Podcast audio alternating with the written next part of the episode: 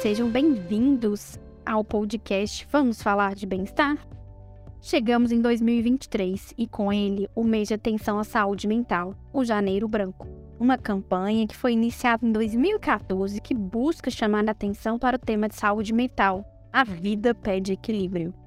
O período de janeiro não foi escolhido por acaso. Por ser o primeiro mês, as pessoas estão programando, focando novas resoluções para o ano. E falando um pouco de metas, a questão financeira está sempre em pauta, não é mesmo? Saúde financeira e saúde mental estão mais que interligadas.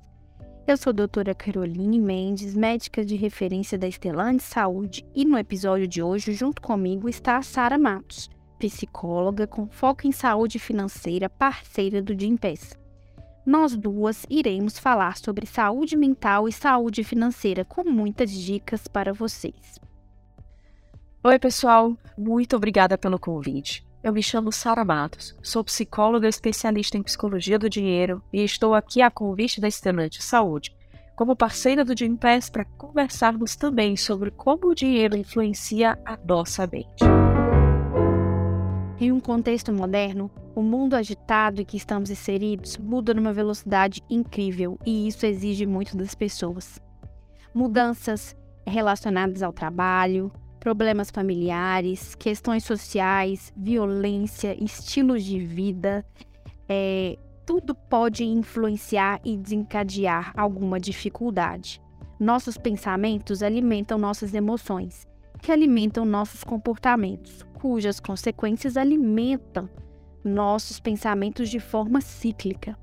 Hoje, a saúde mental ganhou muita importância, principalmente após o Covid-19, uma situação totalmente inédita que não fazia parte da nossa rotina.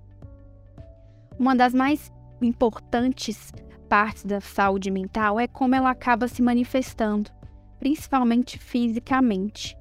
Se sua mente não vai bem, seu corpo sofre, pois aquilo que não está resolvido, o corpo acaba transformando em manifestações físicas. Quantas pessoas sofrem constantemente com dores de cabeça, dores musculares, problemas estomacais, problemas de nervosismo, sônia, enjoo, falta de ar, sensação de aperto no peito, cansaço, tremores, fraqueza, alteração de memória, sensação de refluxo ou azia, aumento ou diminuição do apetite é, o corpo está mostrando que algo precisa ser resolvido. Quando esses sintomas começam a aparecer, o mais importante é descartar qualquer causa fisiológica, orgânica que poderia estar levando a isso, né? Por isso que é sempre importante de imediato procurar o atendimento, conversar sobre as, essas novas situações que tenham ocorrido. Quando não é explicado por nada é, no corpo, né? É importante investigar a parte da mente. Através do sofrimento psíquico, podemos identificar alterações no humor, que é nosso estado de espírito, ou seja, a nossa base. De um modo geral, todos têm alguma mudança de humor, ninguém consegue ter um humor completamente estável o tempo todo. É, essas variações ocorrem normalmente ao longo da vida e ao longo do dia. Elas podem ser momentâneas, circunstanciais, desde que não se torne uma ameaça para si ou para outros, variando de tristeza, ansiedade, nervosismo, preocupações, é, luto, medo. Porém, quando essa situação ocorre de forma intensa, causando prejuízo funcional, começa a impactar, incomodar a vida de alguém, é necessário interferir para recuperar o equilíbrio e proteger a saúde. Ficar triste é normal, porém permanecer triste não é.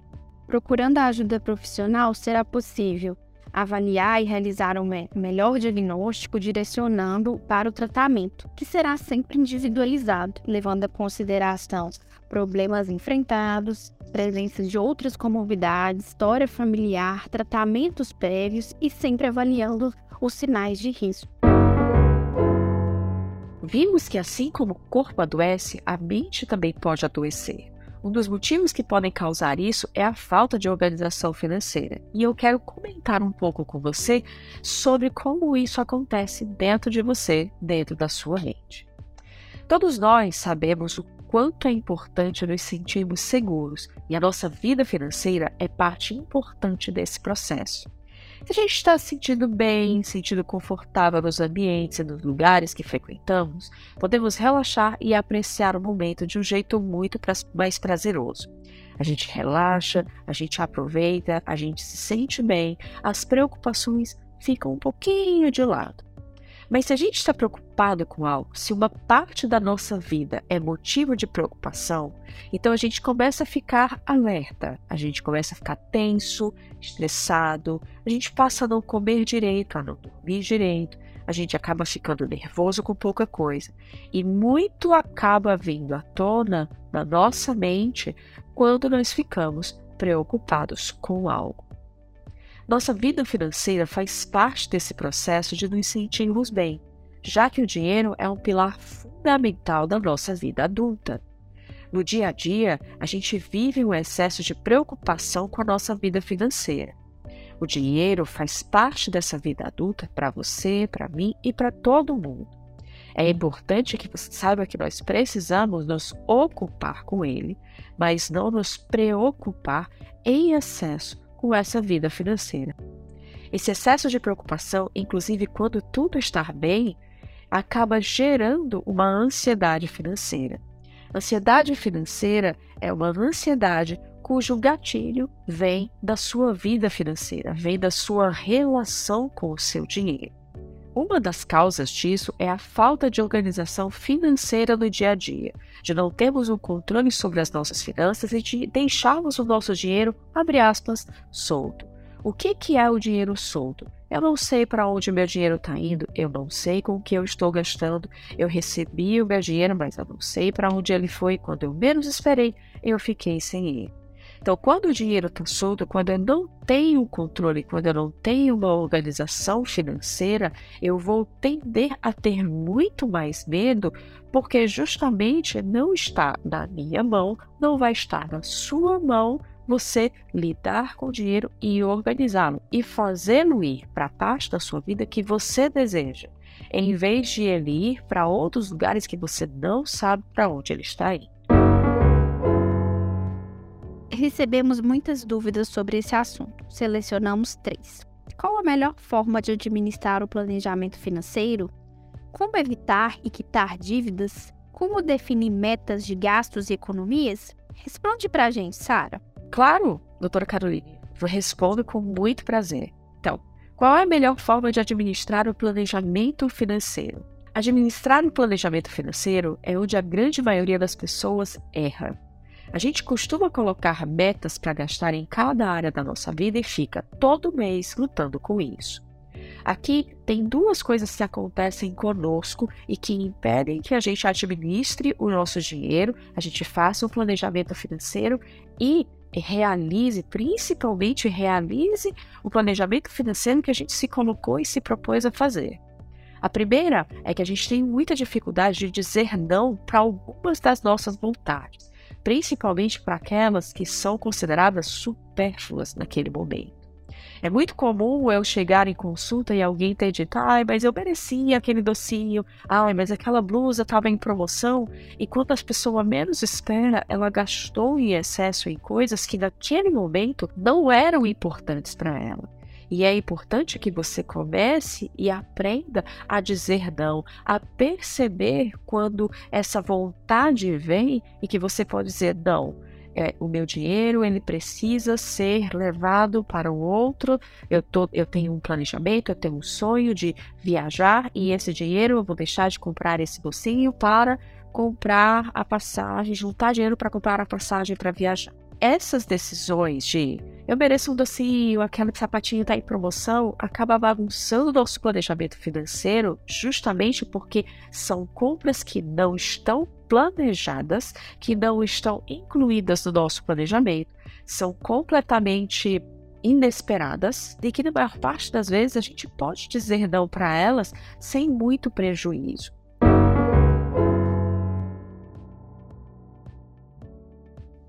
Como evitar e quitar dívidas? Se você quer evitar dívidas, o primeiro passo, o passo super básico é não gaste mensalmente mais do que o seu orçamento familiar permite. Evite comprar itens supérfluos, dê preferência a comprar sempre à vista e com desconto. E se vai parcelar, parcele de uma quantidade de parcelas que não tenha juros. Nunca pague o mínimo do cartão de crédito e busque sempre pagar a fatura total. Mas se ainda assim você estiver em dívidas, nada está perdido. Para quitar dívidas, pouca gente sabe, mas é possível renegociá-las para que ela tenha abatimento, juros menores ou até mesmo se estenda um prazo de pagamento.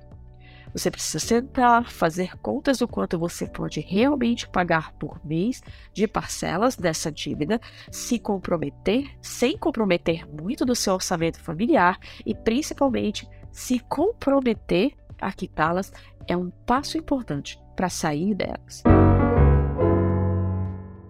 E como definir metas de gastos e economias? Eu costumo orientar que a gente faça metas, um valor máximo mensal de gastos para cada parte da nossa vida. Quais são essas áreas da nossa vida? Saúde, gastos da casa, alimentação, fora de casa, né? um restaurante, uma pizza, é, supermercado, lazer, vestuário, transporte, a escola, os estudos. Para cada área da vida, você estipula o limite mensal do que você quer gastar. A soma de todos não pode passar o orçamento familiar. E se passar, você precisa olhar e entender o que é que você pode enxugar um pouco para poder chegar dentro do orçamento.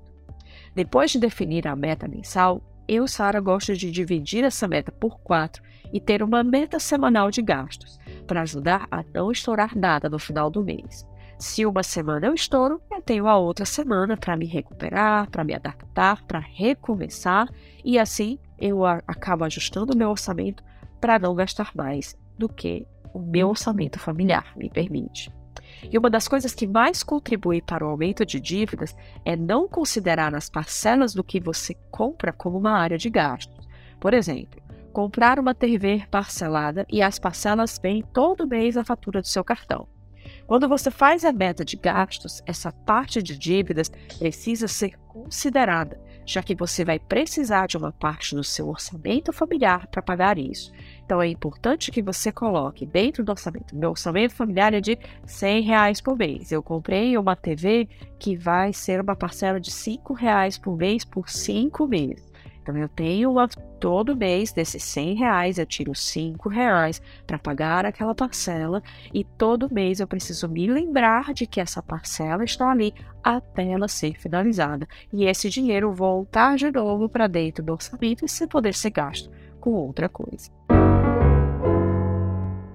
Bom, gente, muito obrigada pelo convite. Eu agradeço muito a participação.